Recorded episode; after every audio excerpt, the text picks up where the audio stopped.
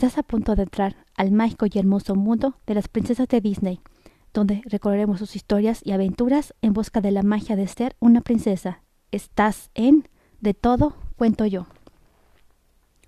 Pocahontas, escucha tu corazón. Un día, una joven aventurera llamada Pocahontas hizo un viaje a lo profundo del bosque para visitar a la abuela Window, un antiguo espíritu.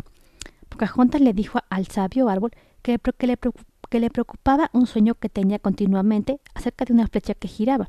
Gira cada vez más rápido hasta que de repente se, se detiene. Me parece que esa flecha que gira te está indicando el camino, replicó la buena Window. Pero ¿cuál es mi camino? se preguntó Pocahontas. ¿Cómo voy a encontrarlo?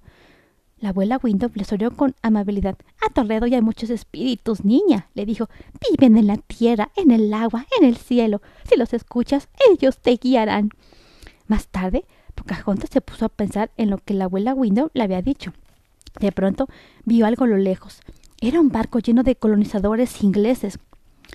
Al día siguiente, Pocahontas vio un hombre explorando el bosque. Se llamaba John Smith y como todos los demás en el barco, había navegado a esta nueva tierra en busca de oro. Pocahontas sintió curiosidad, porque nunca había visto a nadie como él, así que lo siguió por el bosque. De repente él desapareció detrás de una cascada. Pocahontas se arrastró fuera de su escondite con mucho cuidado. Smith saltó a través de la cascada y se encontró frente a frente con la joven. Los dos se miraron durante un momento. Smith nunca había visto a una mujer tan bella. Se acercó más, pero Pocahontas se asustó y escapó. Espera, por favor, le gritó Smith mientras corría tras ella. No tengas miedo, no voy a hacerte daño. Pocahontas vaciló. Las hojas se arremolinaron a su alrededor, cuando Smith se acercó más y le tendió la mano. ¿Quién eres? le preguntó. Soy Pocahontas, respondió ella al tiempo que, estrechaba la mano extendida. Cuando se tocaron, ninguno de los dos quiso soltarse. En su corazón, Pocahontas sabía que había algo especial en este extraño hombre. Juntos se rieron de Mico, el travieso mapache amigo de Pocahontas, que revolvió lo que Smith traía en la bolsa en busca de, de comida. Pocahontas comenzó a cantar mientras guiaba a John Smith por el bosque. Le mostró que todas las partes de la, de la naturaleza, los animales, las plantas, el viento y las personas estaban vivas y vinculadas unas con otras. Vieron la gentileza con la que la mamá osa trataba a sus cachorros, oyeron aullar a los lobos y vieron volar a las águilas hasta lo alto de un sicomoro. John Smith comenzó a darse cuenta de que su gente tenía mucho que aprender. Con Pocahontas como su maestra, podía oír las voces de las montañas y hasta ver los colores del viento, la tomó de las manos y miró sus ojos castaños. De repente comenzaron a resonar los tambores a través del bosque. Pocahontas pareció alarmada. ¿Qué pasa? le preguntó John Smith. Los tambores. Significa que hay problemas, le explicó ella. Yo no debería estar aquí. Por favor, no te vayas, le insistió él. Lo siento, tengo que irme, respondió ella, y salió corriendo.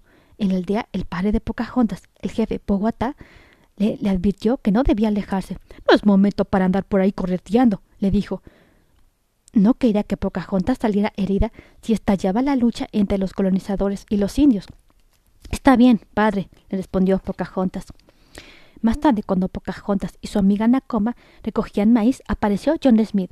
Por favor, no digas nada, le susurró Pocahontas a su amiga antes de marcharse con Smith. Nakoma estaba demasiado asombrada para responder. Se quedó en silencio, pero se sintió incómoda al ver que las dos figuras desaparecían en las sombras de la tarde. Le habían advertido que los colonizadores eran peligrosos y estaba preocupada por su amiga. Pocahontas llevó a Smith con la abuela Window. Hola, John Smith, le dijo el árbol. John Smith se quedó con la boca abierta. Pocahontas, ese árbol me está hablando, exclamó. Entonces debes contestarle, declaró Pocahontas con una sonrisa. La abuela Window miró bondadosa los ojos azules de Smith. Este hombre tiene una, un alma buena, le dijo Pocahontas. Y es guapo también. John Smith se rió. Oh, me gusta este árbol, afirmó. Pocahontas estaba contenta de que el espíritu del árbol aprobara a Smith. Después de que John Smith se marchó, la abuela Window le dijo a Pocahontas que tal vez ya había en encontrado su, camino. Más tarde, cuando Pocahontas se reunió con Nakoma, su amiga le suplicó que no viera más a John Smith. Si vas con él, estarás dándole la espalda a tu propio pueblo, le advirtió Nakoma. Solo trato de, de ayudar a mi gente, replicó Pocahontas. Pocahontas, por favor, le, le, suplicó Nakoma. Eres mi mejor amiga. No quiero que, no quiero que vayas a resultar herida. No me pasará nada. Sé lo que hago, le aseguró Pocahontas al tiempo que volvía a internarse en el bosque. Pero Nakoma no quedó muy convencida. Preocupada por la seguridad de su amiga, envió a un guerrero indio llamado Kokum a que buscara a Pocahontas en el bosque. Kokum pronto encontró Pocahontas y a Smith. El guerrero atacó a Smith. De repente otro colonizador apareció y mató a Kokum. Furiosos, otros guerreros llegaron y tomaron a prisionero a John Smith. Lo sentenciaron a morir a la mañana siguiente. Esa noche Pocahontas visitó a John Smith. Lo siento mucho, le dijo llorando. Nunca hubiera, hubiera sido preferible que jamás nos hubiéramos conocido. Nada de esto habría pasado. Pocahontas, mírame, le dijo él tiernamente. Prefiero morir mañana que vivir cien años sin haberte conocido. Pocahontas se marchó a ver a la abuela Window. Me siento tan perdida, le dijo, la, le dijo al espíritu del árbol. Mico, miró, Mico levantó las orejas. El mapache le llevó a Pocahontas una brújula que había tomado de la bolsa de John Smith. La flecha comenzó a girar. Es la flecha de tu sueño, le observó el espíritu del árbol. Estaba, estaba señalando hacia él, dijo Pocahontas. Ya sabes tu camino, niña, le dijo la abuela Window. Ahora síguelo. Pocahontas volvió corriendo a la aldea. Cuando, cuando estaban a punto de matar a John Smith, se colocó frente a él. Si lo matan, tendrán que matarme a mí también, le dijo a su padre. Hasta aquí nos ha conducido el camino del odio. Este es el camino que yo elijo. ¿Cuál seguirán ustedes? Todos se miraron en, asombrado silencio. Finalmente, inspirado por Pocahontas, el jefe ordenó que liberaran a John Smith. Pero las dificultades todavía no terminaban.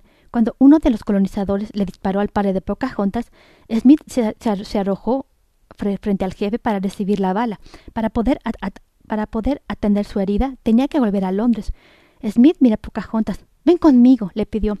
Ella se volvió hacia su padre en busca de guía. Debes elegir tu propio camino, le dijo el jefe.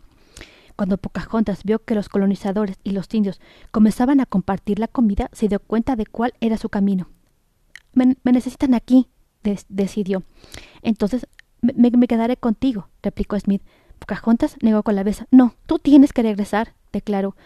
Pero no puedo dejarte, murmuró él con tristeza. Nunca me dejarás, le aseguró ella. No importa lo, lo, que suceda, siempre estaré contigo. Entonces lo besó y le dijo adiós para siempre.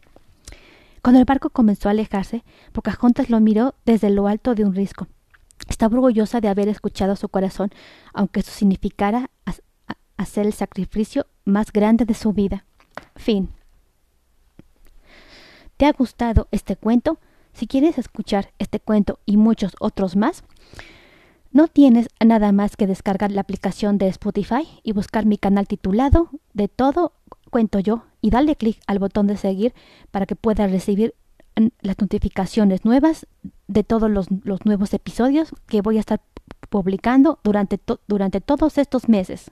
Hasta la próxima.